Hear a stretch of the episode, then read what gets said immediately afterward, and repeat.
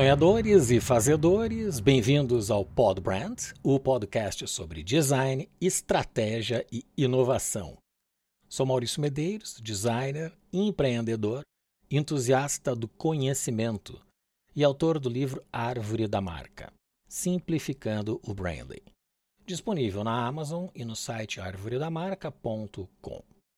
O objetivo do Pod Brand é que você alcance sua melhor versão Neste episódio, vamos falar sobre minicérebros, o redesign da neurociência. E o convidado de hoje é o Dr. Alisson Muotri. O Dr. Alisson é um pesquisador brasileiro, professor na Universidade da Califórnia em San Diego, nos Estados Unidos. É graduado em Ciências Biológicas pela Unicamp, com mestrado em Genética e Biologia molecular na mesma universidade. E doutor em genética pela Universidade de São Paulo. Ele fez o pós-doutorado em neurociência na Universidade da Califórnia, em San Diego, onde se tornou professor, creio que em 2008. Ele é conhecido por seu trabalho na área de neurociência, com ênfase em desenvolvimento cerebral e doenças neurológicas complexas, como o autismo, a esquizofrenia, o Alzheimer, entre outras. Sua pesquisa utiliza a tecnologia de organoides cerebrais, que são miniaturas de tecido cerebral cultivadas em laboratório, a partir de células-tronco, para entender os mecanismos subjacentes a essas doenças. Ele é reconhecido internacionalmente por suas contribuições para a pesquisa em neurociência e doenças neurológicas, e já recebeu vários prêmios e honrarias por este trabalho. Dr. Alisson, seja muito bem-vindo. Muito obrigado, um prazer estar aqui. Excelente, é, é uma alegria te ter hoje no Podbrand, pela aceitação do convite. O nosso objetivo é ajudar as pessoas a alcançarem a sua melhor versão e nada melhor do que todo esse estudo, todo esse trabalho que vem sendo desenvolvido aí, liderado por ti, no laboratório da universidade, projetos relacionados ao resultado desses estudos, como, por exemplo, o envio dos minicérebros com a SpaceX, NASA, para o espaço recentemente. Entrando no tema, doutor Nales, você está liderando uma pesquisa fascinante que está mudando a maneira como entendemos o cérebro humano.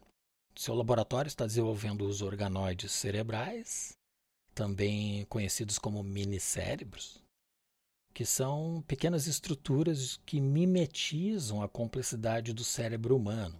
Por favor, me corrija se eu estiver equivocado. Com esse estudo dos organóides, vocês e sua equipe estão fazendo descobertas surpreendentes sobre autismo, esquizofrenia e outras condições neurológicas que podem levar a um tratamento mais eficaz e até mesmo curas no futuro. Então eu começo lhe perguntando: como se forma o minicérebro e quais são as descobertas mais surpreendentes até o momento em sua pesquisa? Ah, boa pergunta. Já vamos começar já com uma, uma, uma, uma, explicação simplificada, mas que acho que vai colocar o, os teus ouvintes aí, né, e para que eles consigam visualizar como é que é feito esse processo. Esses minicérebros ou organoides cerebrais, que seria o nome mais científico, né, eles são produzidos através de células-troncos pluripotentes. Né? Então, essas células-tronco pluripotentes são aquelas que têm a capacidade de se especializar em qualquer tecido do corpo humano. Inicialmente, essas células eram achadas no blastocisto, ou seja, naquela uh, uh, naquela estrutura inicial do desenvolvimento humano, onde você tem né, a fusão do óvulo materno com o espermatozoide humano. Depois de alguns dias, forma-se o blastocisto, que é um conjunto de células pluripotentes. Né?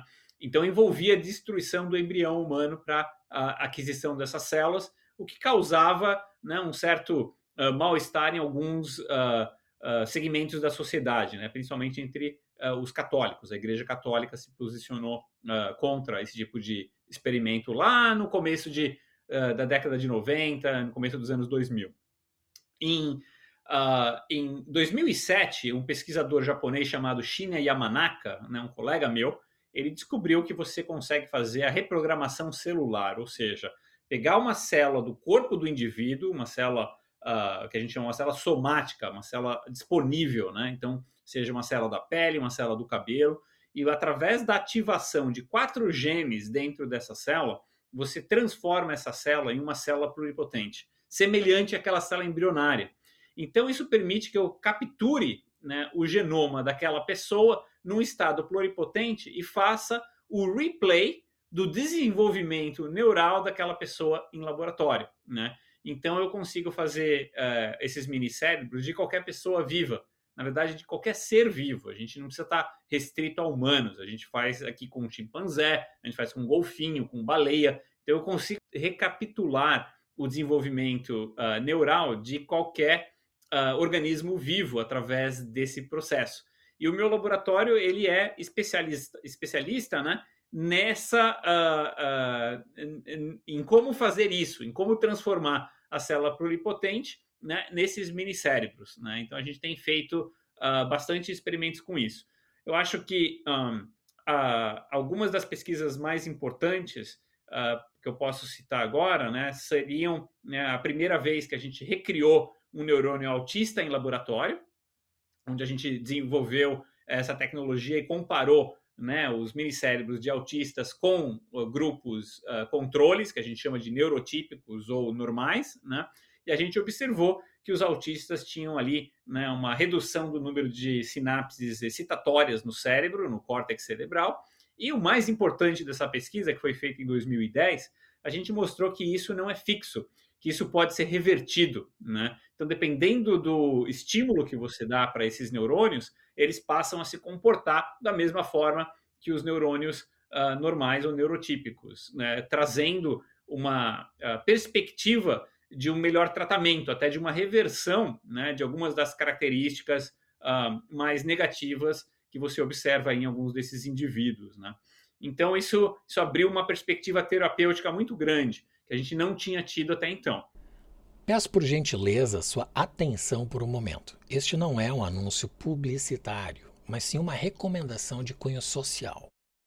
Dada a relevância do tema sobre o autismo, quero recomendar a todas as pessoas impactadas pelo espectro, seus familiares, comunidade médica, terapeutas e que tenham algum conhecido com esta condição neurológica, que conheçam atismo empresa de biotecnologia de relevância global com foco em estudos e exames genéticos personalizados sobre o espectro. Também sobre o canal Autismo, maior plataforma da América Latina dedicada ao tema, e a revista Autismo, que lança a cada três meses uma edição inédita com matérias importantes sobre o tema com especialistas de todas as áreas relacionadas a estes transtornos neurológicos. Atismo, mais a revista Autismo, criaram ainda Tismo Me, uma rede social dedicada ao autismo e outros transtornos relacionados. Na Tismo Me, você pode buscar por informações confiáveis a respeito do tema e poderá organizar seus arquivos, criar e seguir grupos, tirar dúvidas e ainda conectar-se com pessoas que poderão ajudá-lo em sua jornada em um único lugar. Todos os links de acesso estão aí na descrição, inclusive onde você pode assinar a revista Autismo.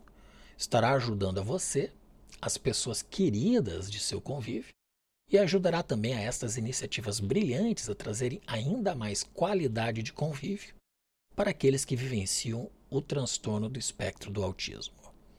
Voltamos ao Dr. Alisson, que também é o cofundador da Tismo. Um outro exemplo clássico já, né, o nosso trabalho com o Zika vírus, né? Então, todo mundo lembra aí da, da epidemia de Zika que teve ali no Nordeste, né, no começo de 2000, começo não, final de 2015, 2016. E existia, né, o Zika como um suspeito, né, eh, causal dessa epidemia, dessas malformações cerebrais que aconteciam nesses bebês. Pois bem, a única forma de mostrar causalidade uh, foi colocando o Zika vírus né, em contato com o organoide cerebral e mo mostrar que era esse vírus que causava a morte né, do que a gente chama de umas células progenitoras neurais uh, que dá, causam a má, a, a má formação que era vista nos bebês. Então, é, esse foi o experimento né, que mostrou uh, para a Organização Mundial de Saúde né, que o Zika realmente era o causador e que direcionou as políticas públicas para o controle do mosquito. Né? Porque antes disso, poderia ser alguma coisa, algum fator ambiental, poderia ser, né, sei lá, eu lembro que haviam uh, especulações sobre um pesticida que estava sendo usado ali, alguma, algum outro fator que não o vírus. Então, a forma de mostrar causalidade, né, usou aí né, esses minicérebros, então, para mostrar a importância que ele tem. E a gente fez, acabou repetindo esse experimento né, com o coronavírus. Então, nós fomos o primeiro grupo que mostrou né, as consequências neurológicas uh, do Covid-19, né, antes de ter sido caracterizada nas pessoas. Então, a gente já sabia que o coronavírus poderia trazer um problema, uh, um problema neurológico, né? Antes uh, dos primeiros pacientes começarem a mostrar esses sintomas, né? Então mostra para você o potencial dessa tecnologia até de antecipar, né, um futuro problema neurológico. A gente tem usado essa tecnologia, né, para testar fatores que estão sendo uh, uh, expostos a, a, a, mulheres grávidas, né, que chegam ao feto e que podem ter uma alteração neurológica até mais para frente na vida adulta daquele, daquele feto, né? É o caso, por exemplo, do, do Tilenol, né? Ou esse, é, não sei qual é o nome é, que é vendido aí no Brasil, aqui uh, é, é, o acetaminofén, né? Uh, o químico, né? E existem dados epidemiológicos que mostram que eles podem estar tá alterando o desenvolvimento neural. Então, mulheres grávidas que tomam esse medicamento contra a dor né, estão, de uma forma inadvertida, inconsciente, expondo os fetos né, a um químico que está alterando o desenvolvimento neural. Né? Ah, mas nunca ninguém me falou isso. Como é que isso é vendido na farmácia e ninguém não sabe?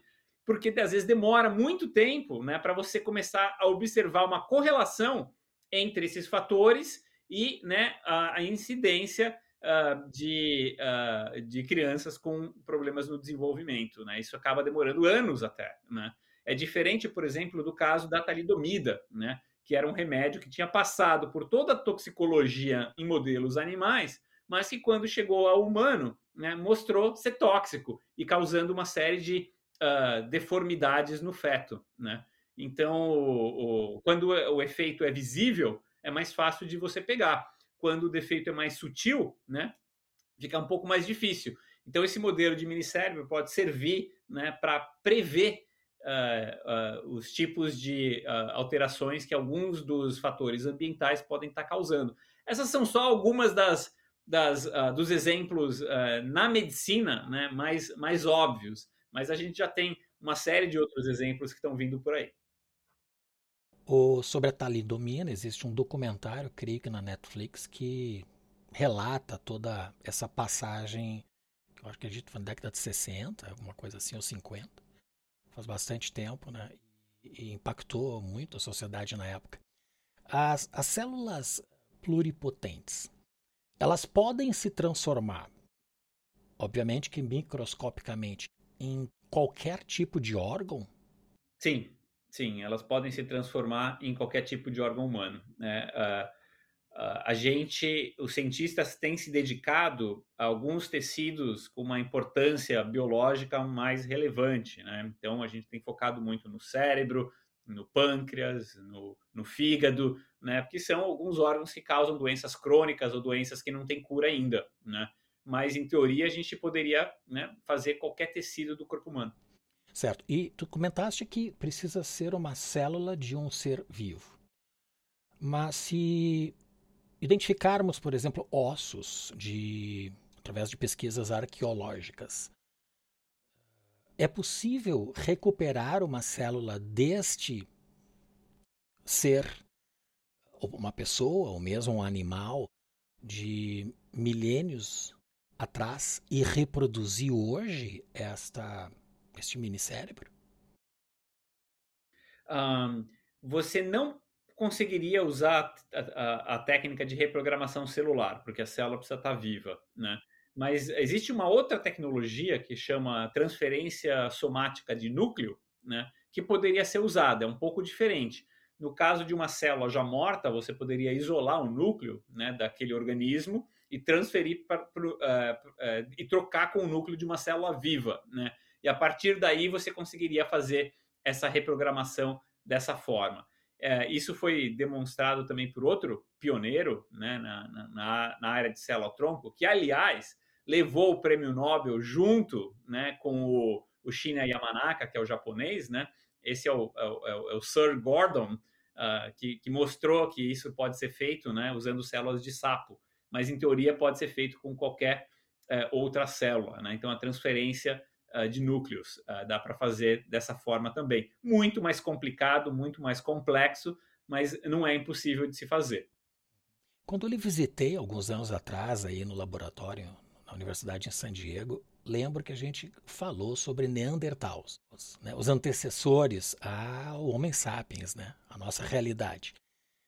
Existem estudos já relacionados à reprogramação celular e reprodução de determinados órgãos destes Neandertals, inclusive do cérebro, para fazer uma comparação entre nós hoje e as pessoas que sofrem do espectro do autismo, por exemplo? É, existe esse trabalho evolucionário é muito interessante, né? Porque dá, dá, dá dicas de como é que o cérebro humano evoluiu, né? E existem uma série de evidências uh, arqueológicas que mostram que uh, o funcionamento do cérebro do Neandertal, que seria né, o mais próximo da gente, tanto geneticamente quanto fisicamente, né? Uh, ele funciona de uma forma bem diferente, né? Por exemplo, os Neandertals Neandertais, eles viveram na, na, na, Terra né, por um período muito maior do que o nosso. Né? Nós, humanos, nós somos novatos aqui na, nesse planeta. Né? Os Neandertais estavam aqui bem antes. Né? E eles mostraram né, que durante esse período todo né, não existiu para eles é, muita, muito avanço tecnológico. Né? Ou seja, no começo eles usavam é, é, ferramentas de pedra né? E, e, no, e, no, final, da, um pouco antes da extinção deles, eles continuavam usando essas mesmas ferramentas. Óbvio que houve uma melhoria com o tempo, né? Mas ainda eram né, ferramentas de pedra, né? Os humanos, num período muito curto, né, conseguiram né, evoluir da, do uso né, das ferramentas de pedra para estar né, tá usando toda essa tecnologia que a gente tem hoje. Inclusive, estamos conversando aqui em dois países diferentes, né? é, usando aqui o computador e a internet e, e, o Zoom, né? Então essa é muito diferente do que os Neandertais conseguiram, né? Como que acontece essa evolução do cérebro humano, né? Então essa é uma pergunta, né, que quando você esteve aqui visitando eu estava me fazendo e estava tentando, né, descobrir como é que eu ia responder isso daí. Pois bem, se eu não tenho células vivas dos Neandertais, eu não consigo produzir tecidos cerebrais deles. Então, é, fazer um minicérebro de Neandertal estava fora de questão, né? Mas eu consigo olhar para o genoma deles, né?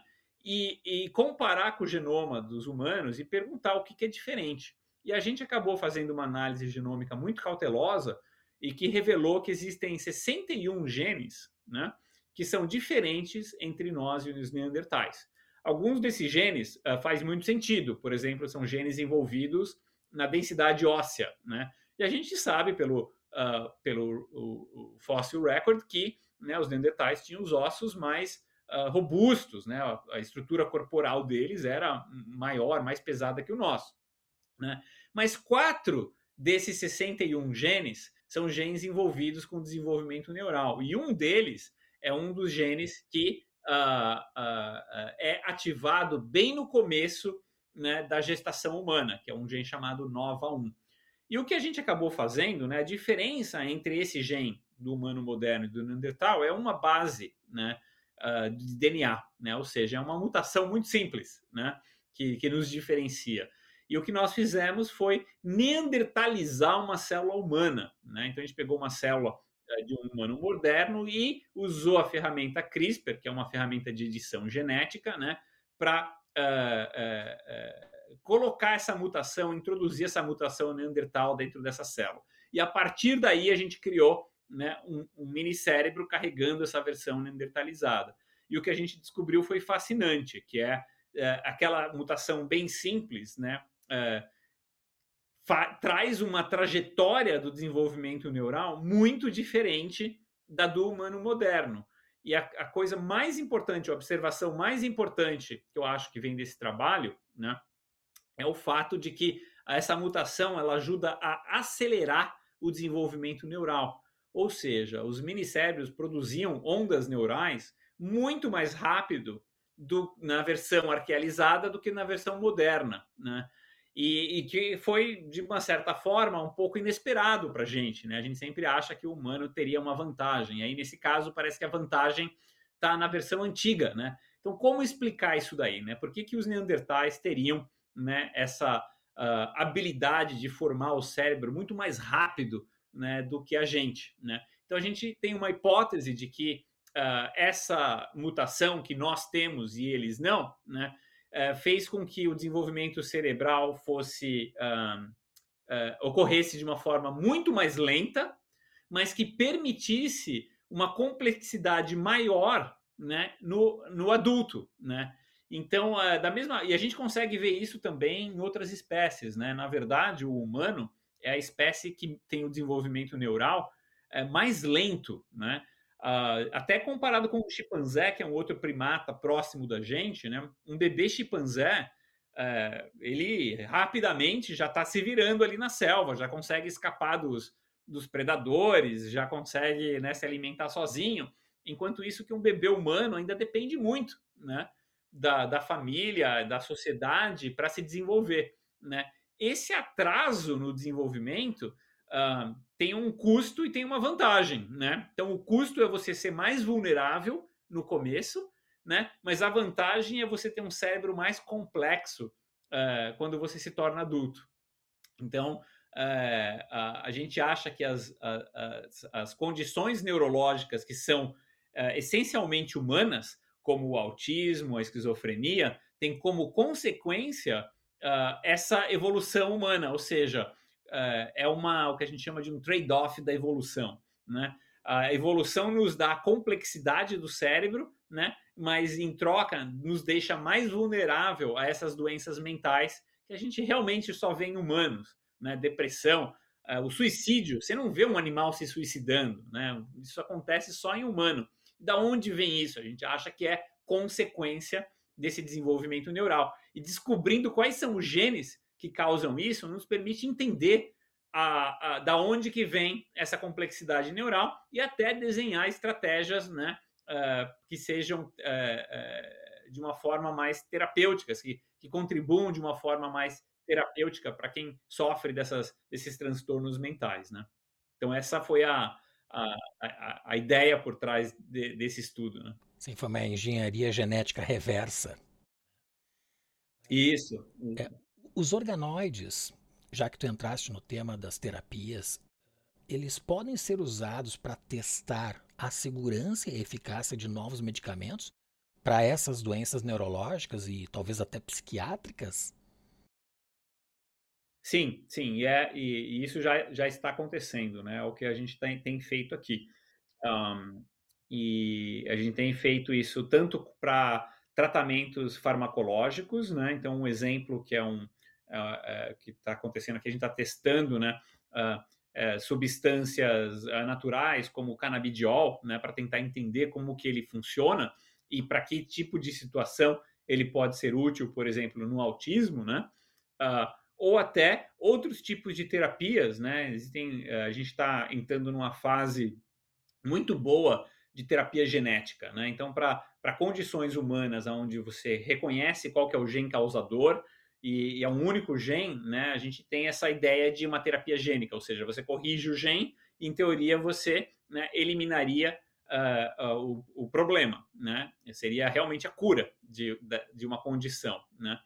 E a gente pode testar isso nos minicérebros, né? Antes de testar em humanos, né? Uh, no passado, a gente não tinha essa ferramenta, a gente tinha que ir direto em humano. E, e a gente só ia aprender né, quando a gente faria, fazia o ensaio clínico, né? E isso custava vidas, né?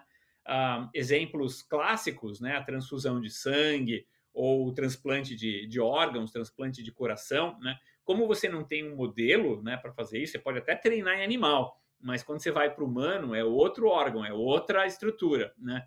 Então, muita gente morre no caminho, né? Porque a gente não tem como treinar. Agora, o minicérebro, a gente pode usar esse minicérebro né, para fazer todo esse treinamento, antecipar efeitos colaterais, uh, ajustar a dose de medicamento, uh, ver se é eficaz para uma pessoa, personalizar o tratamento. Então, abrir uma perspectiva que a gente não tinha antes, né? É uma ferramenta nova na neurociência, né?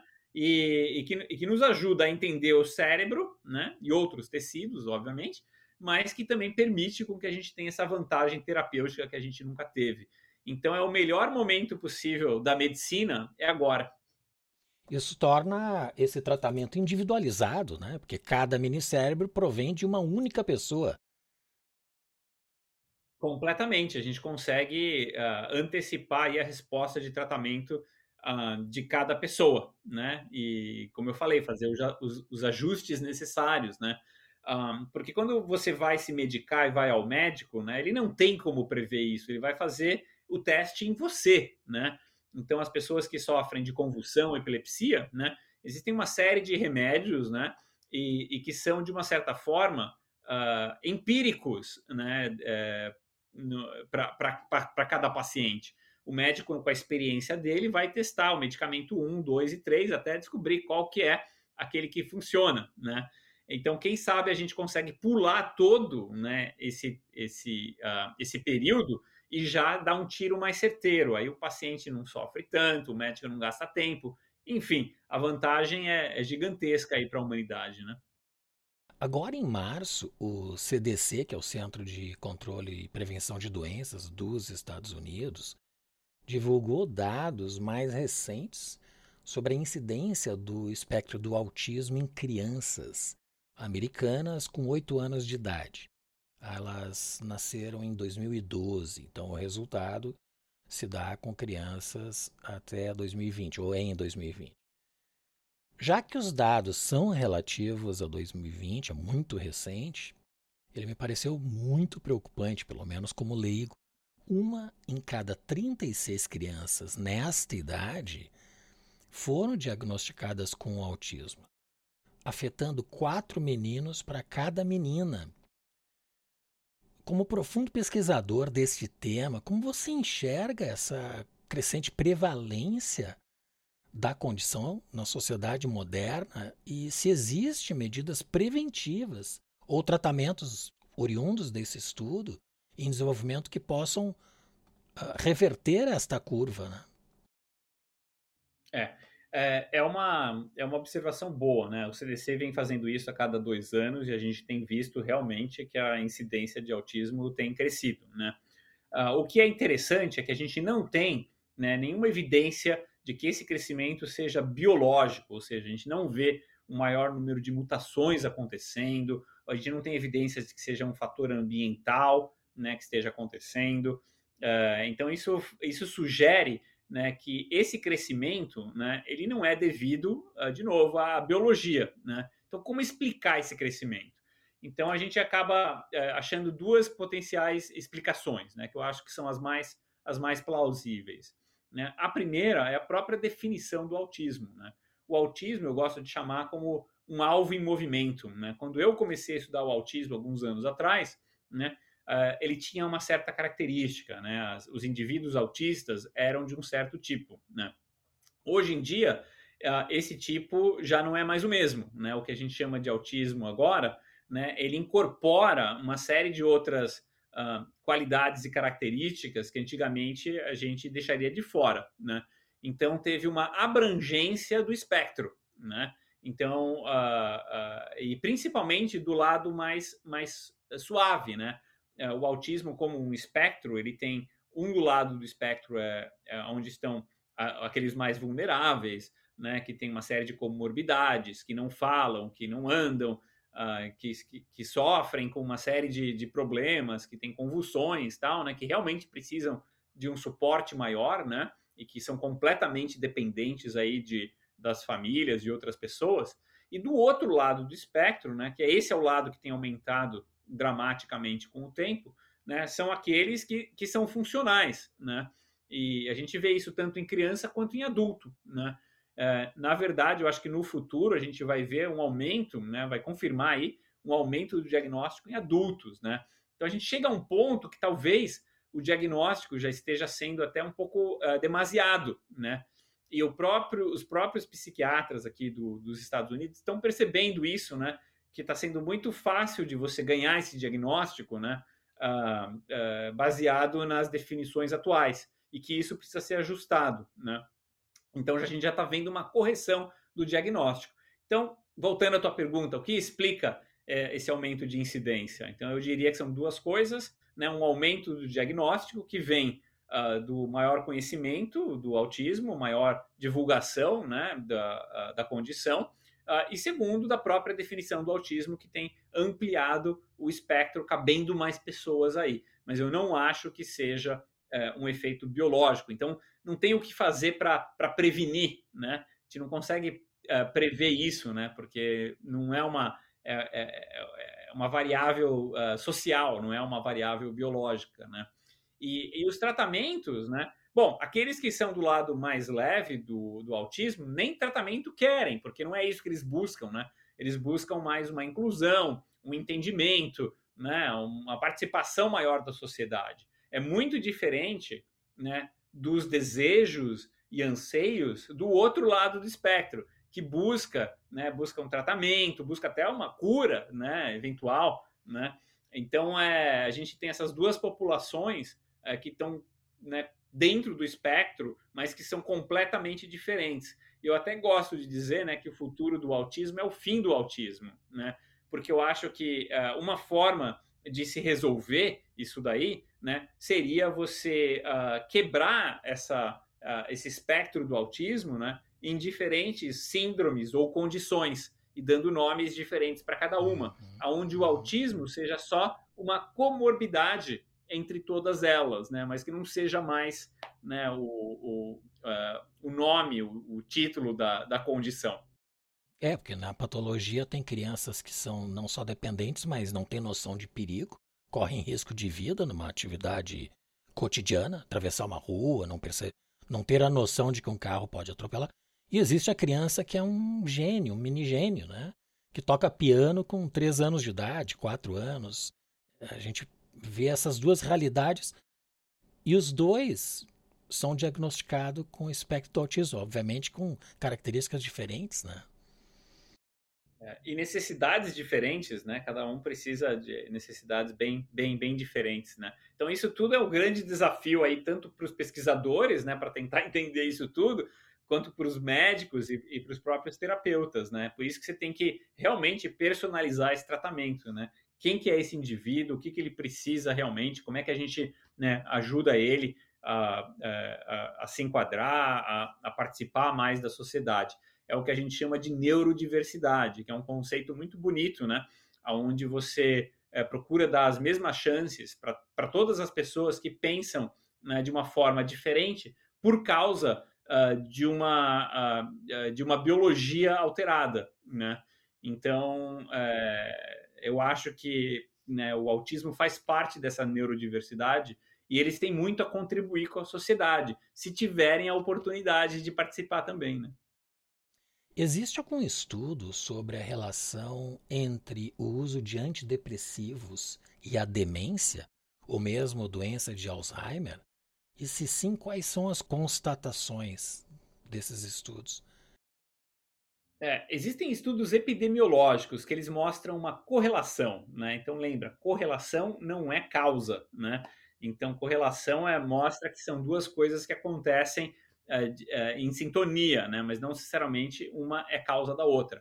Então, existe é, relações de antidepressivos com aumento da frequência ou as chances de você ter né, um, um filho autista.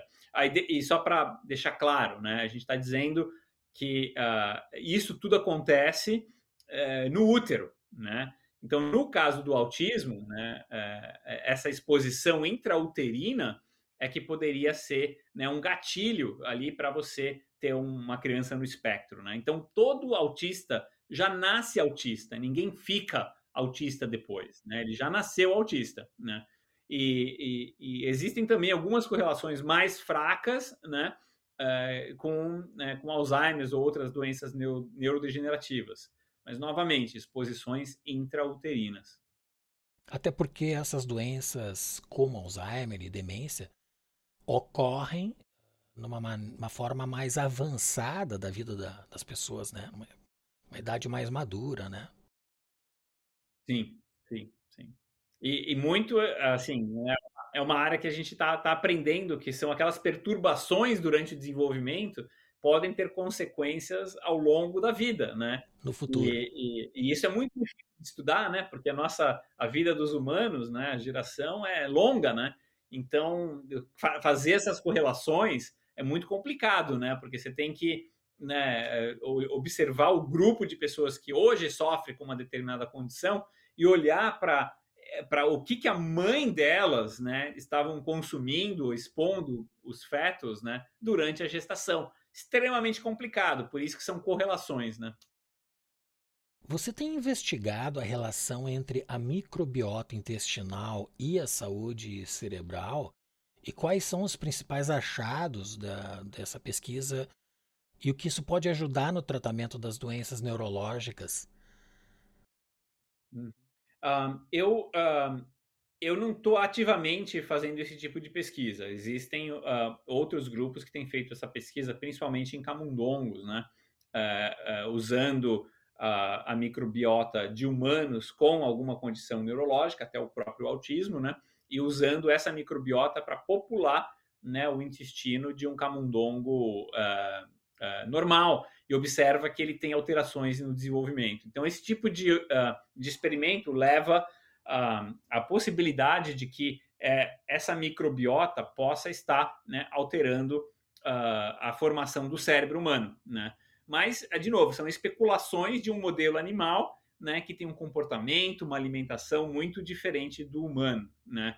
Então, tudo isso é muito complicado. A gente tem tentado criar né, um modelo de uh, intestino uh, e que produz uma, uh, um certo metabolismo né, que pode ser explorado né, para expor os minicérebros pra, com esses metabólicos para a gente tentar entender se eles alteram né, ou não o desenvolvimento neural. Então é uma questão muito interessante, acho que a gente tem que prestar atenção nisso daí, né? De certa forma, é bem claro que a alimentação influencia né, no seu bem-estar, no seu próprio estado mental, né? Isso ninguém duvida. Agora, se isso é realmente relevante né, para o autismo ou outras condições neurológicas, ou se isso pode ser usado de forma terapêutica, ainda está sendo estudado. Nós sabemos que a Neuralink, que é do Elon Musk, tem pesquisado e desenvolvido soluções através do implante de um microcomputador, vamos chamar assim, cerebral, capaz de controlar certas atividades com o pensamento. Na sua opinião, qual é o papel da inteligência artificial na pesquisa dessas doenças neurológicas e como essa tecnologia pode ajudar a acelerar a cura de certas deficiências do cérebro ou pelo menos minimizar o efeito delas com este estudo da Neuralink? É, é, a Neuralink e tem outras empresas uh, indo nesse sentido também, né? Elas tentam explorar né, a, não só a, a captura da informação uh, elétrica produzida pelo cérebro, mas, a, mas também a estimulação de certos neurônios nos cérebros, né? Para é, uh, como, como uma, uma forma de tratamento, né? Então, uma das condições mais uh, uh, estudadas é a epilepsia, né? Então, será que se a gente estimulasse alguns neurônios um pouco antes do evento de convulsão, será que a gente conseguiria bloquear isso, né?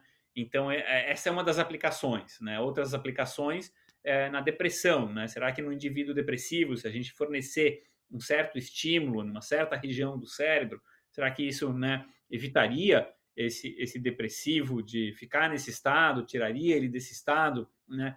Tem muitos experimentos que foram feitos com modelos de roedores, né, os modelos animais, né, que, que, que mostram que esse tipo de, de tecnologia pode ser muito, muito promissora no humano, né?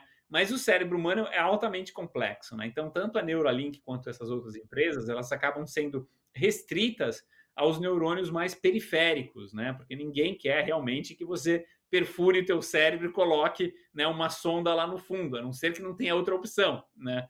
Mas um, para o indivíduo né, que tem esse tipo de, uh, de problema, talvez uh, seja uma alternativa uh, interessante, principalmente se ele não responde aos medicamentos que existem, né? Pode ser que seja a única alternativa, né? A gente tem muitos casos assim, né? Agora, o papel da, da inteligência artificial nisso daí é muito interessante, é, porque a inteligência artificial está caminhando numa velocidade um, muito rápido, né? E está sendo utilizada na medicina, né? Em quase que todas as áreas. Eu não consigo mais pensar em nenhum outro experimento uh, ou, uh, ou método que a gente usa que não tem aí né, já a participação da, uh, da inteligência artificial. Então a gente usa isso para tudo, né? Para descobrir regiões do cérebro ou dos minicérebros que estão sendo mais ativos, menos ativos, qual é o padrão desses neurônios, né? Quando são estimulados ou quando estão executando uma certa tarefa. Então tá tá sendo muito bom, está acelerando muito, né? o nosso conhecimento através disso daí, né? então, por enquanto, eu só tenho, só vejo o lado positivo, né? Eu sei que existem muitas pessoas preocupadas né, com a velocidade com que isso está caminhando e se isso pode ter aí uma, ah, uma consequência negativa para a humanidade. Por enquanto, eu não vejo isso, então eu não vejo razão para você restringir essas tecnologias. Uhum. Eu lembro na nossa conversa pessoalmente aí que tu comentaste de dois uh, estudos físicos com os minicérebros. Um foi da reação à luz, então seria uma uma reação à, à retina e o qual a atitude que esse mini cérebro teve a partir dessa reação, e o outro foi o movimento de um mini robô. Comenta um pouco sobre esses dois experimentos para as pessoas entenderem o impacto desse mini cérebro nos estudos a partir desses exemplos mais, uh, enfim, usuais ou, ou, fáceis de serem compreendidos. É ou esse, essa, esses dois exemplos que você mencionou, né, é, são formas da gente estimular esses minicérebros que, se, que, que sejam, né, é, um é uma forma mais biológica, né, que é através do estímulo visual, que é o que acontece no meu cérebro, no teu cérebro, em, em todo mundo que tem visão, né, e o outro é uma forma mais artificial, que é através desse, dessa interface robótica, né.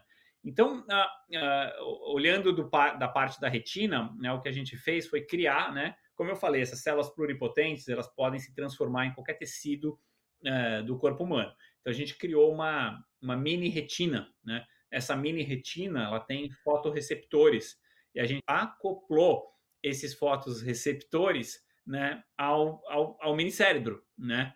E, e a gente passa a estimular esses fotoreceptores que agora recebem o estímulo visual e mandam toda a informação para o minicérebro. Então a gente está estudando como que caminha essa informação, se esse minicérebro recebe a informação, de que forma ele processa a informação e se ele estoca essa memória de alguma forma, né? Então isso daí tem aplicações uh, biológicas e aplicações uh, que não são tanto relacionadas à biomedicina, né? mas que podem, uh, podem servir para outras coisas, por exemplo, como o armazenamento de dados. Né? Pode ser que a gente use esses organóides para fazer né, armazenamento de dados. Pensa, pensa que o cérebro humano tem uma capacidade de armazenamento de dados impressionante. Né? A gente consegue lembrar de coisas que acontecem durante a vida né? e com um custo energético muito baixo. Né? Então, isso seria uh, muito interessante. A plataforma robótica né, é, procura fazer isso é, de uma forma artificial. Né? Então a gente não está agora imitando a, a, a, natureza, a gente está é, dando um corpo inteiro né, para esses organoides, ou seja, esses organoides, a, a gente captura a informação elétrica que eles produzem e usa essa informação para movimentar um robô. Né? E esse robô, a gente colocou uma série de sensores ambientais nesse robô, até tenho ele aqui, é esse daqui, ó. Esse é o robô. Então você vê que ele tem agora, a gente acoplou aqui é, essa, esses sensores né, de infravermelho que detectam quando ele se aproxima de um obstáculo. Né? E quando isso acontece, ele usa a luz, uh, ou uma ferramenta que a gente chama de optogenética, né, para estimular esses minicérebros que estão dentro de uma incubadora e no futuro eles vão estar tá dentro do próprio robô, né? E, e fazendo isso, né, ele consegue uh, guiar esse robô, né, através uh, de uma estrutura pré-desenhada pela gente, né? E, e o que está sendo interessante, a gente está treinando esse robô a fazer isso uh, em diferentes formas, né? Uh, para tentar entender se o minicérebro consegue uh, aprender da mesma forma que o cérebro humano, né? Então, uma, um dos desafios é fazer esse robô caminhar, né? Agora por um lugar, por uma, por um labirinto que ele nunca viu, né? Mas usando os conhecimentos que ele adquiriu anteriormente, né? Isso, por exemplo, é uma grande limitação da inteligência artificial hoje em dia. Né? As redes neurais, como a gente chama da inteligência artificial, elas são rígidas. É muito diferente do cérebro humano, que é extremamente plástico. Né? Então, a gente tem um problema de generalização das, da, dessas, uh, dessa inteligência artificial. É muito difícil para ela generalizar as coisas. Né? Então, ela tem que aprender cada coisa com uma série de treinamentos, né? O cérebro humano não faz isso. O cérebro humano, uma vez que você é bebê e aprende a desviar de uma cadeira ou de uma parede, você aprende a desviar de qualquer coisa na tua vida, né? Sem ninguém ninguém ter te ensinado isso daí, né? É, é muito diferente da, da a inteligência artificial, por exemplo, que a gente tem nos carros da Tesla, do Elon Musk, que ele teve que ensinar o carro, né, a desviar de cada um dos obstáculos. E até hoje ele ainda não consegue desviar direito de criancinha, né? Então, ainda Sim. tem limitações aí, com um custo energético extremamente alto, né? E o organoide faz isso né, com um custo de energia extremamente baixo. Então, se a gente descobrir exatamente como ele faz isso, a gente pode redesenhar os algoritmos de, uh, de inteligência artificial, né, que sigam redes neurais muito mais plásticas, ou seja, elas passam a se comportar é, de uma maneira mais humana. Isso tem vantagens e desvantagens também. Tem momentos que você não quer né, é, uma, uma consciência ou uma interpretação humana para alguma coisa. Tem outros momentos que a, a, interpretação humana poderia ajudar. Então, aí a aplicação vai depender exatamente né, do, do que você quer é, fazer e como é que você quer ter essa, uh, esse monitoramento dessa inteligência artificial. E esse robô teve algum movimento, algum tipo de reação a partir de uma descarga elétrica neural do minicérebro? Exatamente. Toda, todo o movimento dele é feito através das descargas neurais desses minicérebros criados em laboratório. Incrível. Então esse é minicérebro provoca.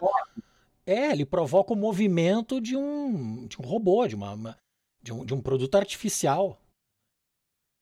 Exatamente, exatamente. A gente até teve um, teve um documentário de inteligência artificial, né, que foi feito aqui no laboratório, e, uh, e os, uh, os diretores, né, eles, eles compararam esse experimento com o Blade Runner, né, que é esse filme clássico de ficção científica, né, onde uh, esse, esse, esse gênio maluco cria, né, uh, esses ciborgues, esses uh, humanos, né, artificialmente, né, mas ele reduz a vida deles, reduz uma série de, de coisas, mas também dá superpoderes para eles, né, para forçá-los a trabalharem em lugares mais inóspitos, né? Uhum. Então é mais ou menos por aí que a gente está indo. Obviamente a gente não tem né, um humano completo, que seria um clone, seria antiético fazer isso, né?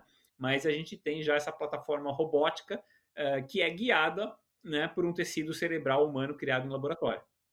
Existem imagens gravadas dessas reações ou sinapses ou descargas elétricas neurais do minicérebro? Existem, existem. A gente publicou uh, bastante trabalho mostrando isso e uh, eu tenho vídeos também uh, mostrando isso, né? No meu canal do YouTube ou na internet, digitando pelo meu nome ou pelo laboratório, você acaba achando alguns exemplos disso daí. Excelente. Eu penso que você está focado em, em resolver um dos maiores mistérios da vida. O que nos torna exclusivamente humanos?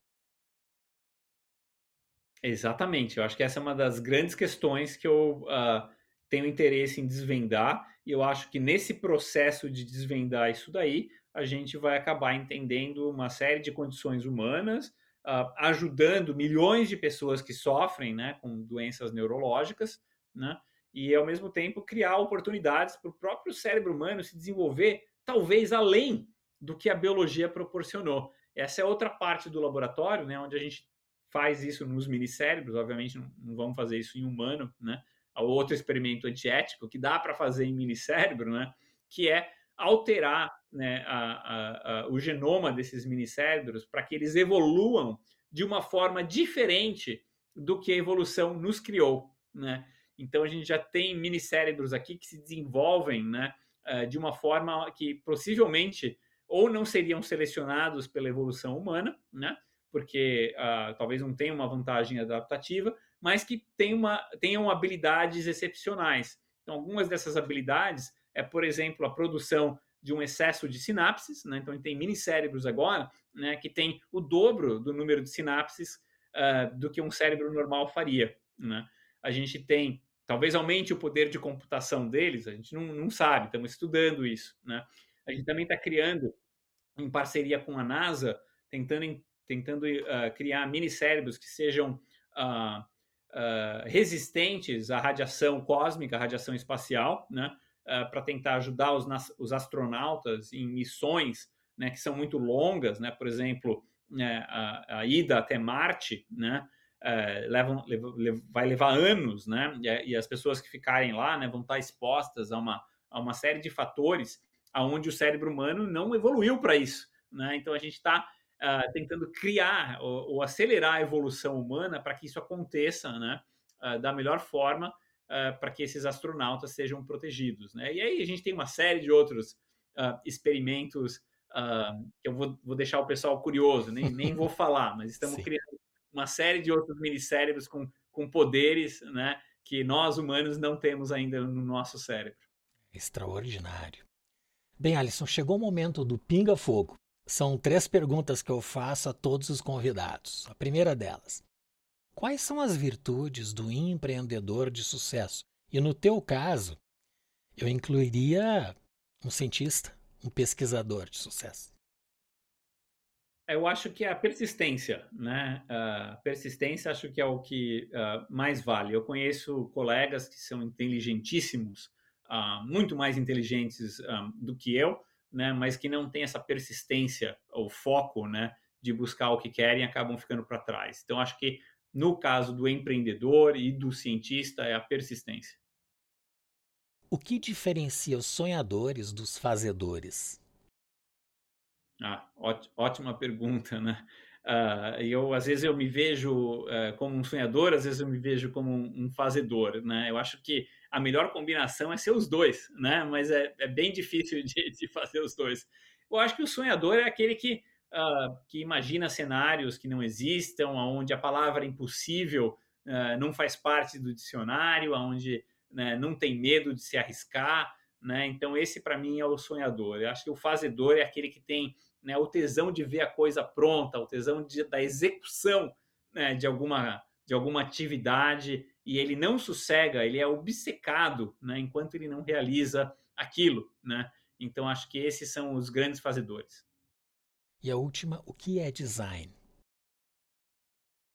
Uh, design, para mim, é um, alguma coisa que mistura uh, a estética com a funcionalidade. Né? Essa é a minha definição atual. Né? Ela pode mudar com o tempo, mas eu penso em design na minha ciência, uh, eu penso em design quando eu desenho os meus experimentos, né? eu sempre busco esse lado estético, uh, simplista, minimalista, mas que respondem às perguntas que eu estou buscando. Então, eu gosto de pensar no design dessa forma: uh, funcionalidade e estética. Muito bem. Bem, doutor Alice, a gente está chegando ao final, mas eu gostaria, se possível, que tu indicasse um ou mais livros que ajudem as pessoas a alcançarem a sua melhor versão. Tá. Uh, eu estou muito bias na, na literatura de, uh, de ciência hoje em dia, mas teve diversos livros uh, mais de romance assim que influenciaram bastante a minha carreira, né? Então eu posso, eu posso sugerir alguns assim. Eu acho que o um livro que para mim foi um divisor de águas, né, foi o Cartas ao Jovem Poeta, do Rainer Maria Hilke, que eu li ali quando era adolescente, né? Entendi exatamente o que ele quis dizer, né? Ele estava tentando explicar ali, né? Uh, para um jovem poeta que era um, um, um, cara do exército, né? Se ele deveria seguir ou não nessa carreira e aquelas palavras que eu ouvi lá, para mim foi o que eu, uh, o que me ajudou a decidir na minha carreira o que eu queria fazer, né? Então uh, foi um livro muito transformador para mim. Um outro livro que eu acho excelente, né? Uh, acho que muito, muitas pessoas vão, vão até talvez uh, dar risada, pra, porque todas as, as misses, né, elas gostam também. É o, é o Pequeno Príncipe ou Fernão Capelo Gaivota. Eu acho que esses são livros clássicos e toda vez que eu, que, eu, que eu os leio, né, eu gosto de carregar sempre uma cópia comigo quando viajo. Tá? Eu releio isso daí de tempos em tempos e eu sempre uh, acho diferentes perspectivas e eu acho fenomenal esses dois livros.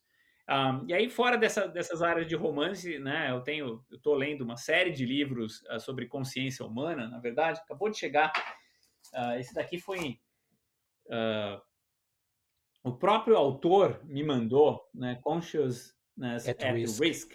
Uhum. E, e isso tem acontecido cada vez mais frequente comigo. Eu tenho recebido eh, livros de filósofos, né, e eles me mandam às vezes com uma nota, né, falando assim, ó, eu acho que isso aqui pode ser interessante para a tua pesquisa, para aquilo que você está pensando.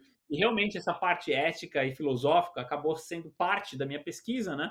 Porque uh, o, o, cérebro humano incita né, bastante essas questões éticas e morais, né? Então, uma grande preocupação que a gente tem é que conforme a gente vai aumentando a complexidade desses minicérebros, se eles não chegam num estágio né, de auto uh, uh, conhecimento ou, ou, ou, de consciência e se isso impossibilitaria o avanço da ciência ou não. Né? Então a gente tem, tem discutido bastante aqui no laboratório, né? Uh, quando que é esse estágio, como é que a gente sabe que a gente chegou, chegou nesse estágio, o que fazer quando a gente chegar nesse estágio, né?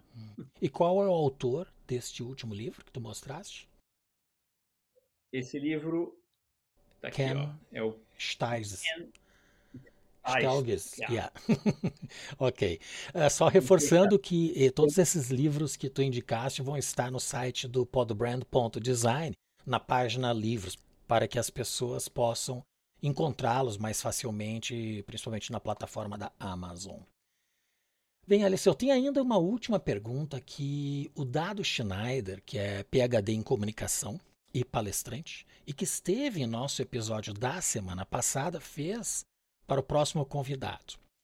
E a pergunta dele é: Eu estudo gerações e tenho curiosidade de estar vivo daqui a 50 anos, para ver uhum. como será o cérebro das novas gerações e o que vai acontecer principalmente com os filhos desta geração que convive com a inteligência artificial ou com o próprio impacto de estudos como o da Neuralink. Então, esta é a pergunta do dado. É, é uma, é uma ótima pergunta. Eu tenho a mesma curiosidade. Adoraria estar tá, é, tá vivo na, nas futuras para ver as, como é que essas futuras gerações, né, o que, que vai acontecer com a humanidade, né, na velocidade que a gente está indo, né, para onde uh, que as sociedades, né, como é que elas vão se desenvolver, né, se vai ter uh, grandes transformações so sociais e até né, como é que o cérebro humano que foi desenvolvido para um outro tipo de uh, ambiente, como é que ele vai se adaptar a isso tudo, né? Então também tenho muita curiosidade. Né? Então, como é que eu responderia né, essa pergunta? Eu vou responder uh, com um exemplo do Star Wars. Um, no Star Wars tem um episódio muito interessante onde existem o que eles chamam de os, os monges Bor. Eu vou dar um exemplo para você aqui, porque eu tenho uma, uma miniatura deles aqui, que fica aqui no laboratório. E é, aqui é um. Parece uma. É, é, foi isso que inspirou uh, o design né, do, do, nosso robô ali, né? E, uh, e esses monges, o que eles é, perceberam é que para eles viverem por mais tempo, né, e atingirem o enlightenment, eles teriam que se desligar do corpo físico, né, de todas as suas, uh, dos seus desejos físicos, né. Então o que eles decidiram fazer foi colocar o cérebro deles aqui uh, nesse receptáculo e, e que os mantém vivos né, nessa estrutura uh, de uh, aracnídeo aqui, né? Então eles conseguem uh, se perpetuar durante as gerações e contribuir com o conhecimento deles para as futuras gerações. Então eu, eu sugiro ao seu convidado anterior, né, a doar o cérebro dele para a ciência, para quem sabe ele seja colocado numa dessas estruturas um, e o cérebro seja preservado vivo para que ele tenha essa percepção. Excelente, excelente. E por último, qual pergunta você gostaria que fosse respondida para o nosso próximo convidado, independente de quem seja? Tá. Uh, tem uma pergunta que eu sempre faço para as pessoas que eu, que eu conheço, ou que eu quero conhecer melhor, uh, que eu acho que a, a, a resposta é muito uh, reveladora, né? e são algumas perguntas do tipo, né? vou, vou, te dar dois exemplos que acho que é a mesma coisa, né?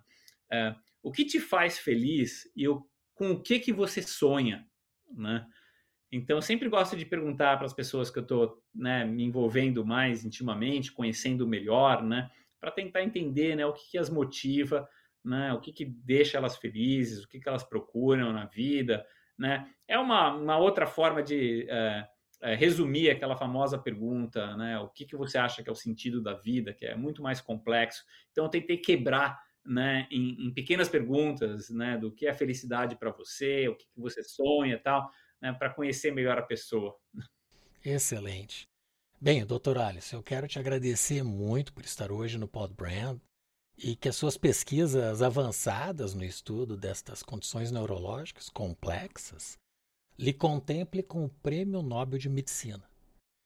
E que o Pod Brand, e que o Pod Brand tenha a honra de ser o primeiro canal brasileiro, ao menos, que você conceda uma entrevista já nominado e depois também laureado com o prêmio Nobel. Ó, vamos, vamos torcer, hein? Não é o que eu busco, mas se vier, tô aceitando. Seria um grande incentivador. Muito obrigado por estar hoje no Pod Brand. Agradeço muito, de coração. Obrigado, Maurício. Foi um prazer aqui conversar com você. Obrigadão. Este e os demais episódios do Pod Brand estão nas plataformas do YouTube, Rumble, Apple Podcasts, Spotify, Google Podcasts e Amazon Music. Visite o nosso site podbrand.design. Teremos sempre a programação atualizada e links de todos os livros como estes que o Dr. Alisson nos indicou. Compartilhe com as pessoas que curtem o conhecimento e se inscreva em nosso canal. Agradeço muito a presença do Dr. Alisson Muotri e em especial a você que nos acompanha. Nos vemos no próximo episódio do Pod Brand, o podcast do design.